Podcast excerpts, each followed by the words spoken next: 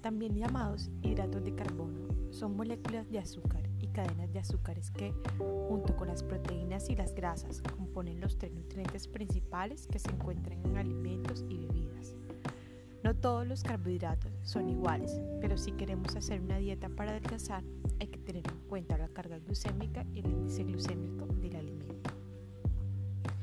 La glucosa es la principal fuente de energía para las células, tejidos y órganos del cuerpo, y los carbohidratos se encargan de suministrarla. La carga glucémica se refiere a la cantidad de glucosa que va a proporcionar un alimento en sangre y el índice glucémico es la velocidad a la que sube la glucosa después de comer un alimento con un carbohidrato. Por lo tanto, los mejores carbohidratos en una dieta para adelgazar son los que tienen menos carga glucémica y menos índice glucémico. Eso hará que se mantengan constantes los niveles de glucosa en sangre y no haya, por ejemplo, picos de hambre o una bajada que suele producirse tras un pico de glucosa, explica el nutricionista y colega y amigo Fernando Díaz Rulo.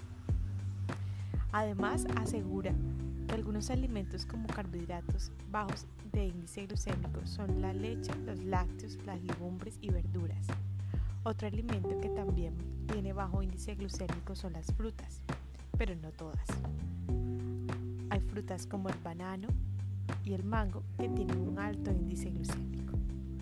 Por la noche es mejor tomar carbohidratos con un índice glucémico bajo porque unos niveles de glucosa altos en sangre inhiben la hormona de crecimiento por la noche.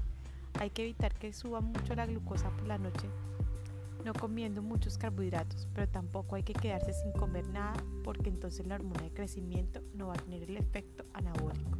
Lo recomendable es comer alimentos como la leche, los guisantes, las verduras o las ensaladas.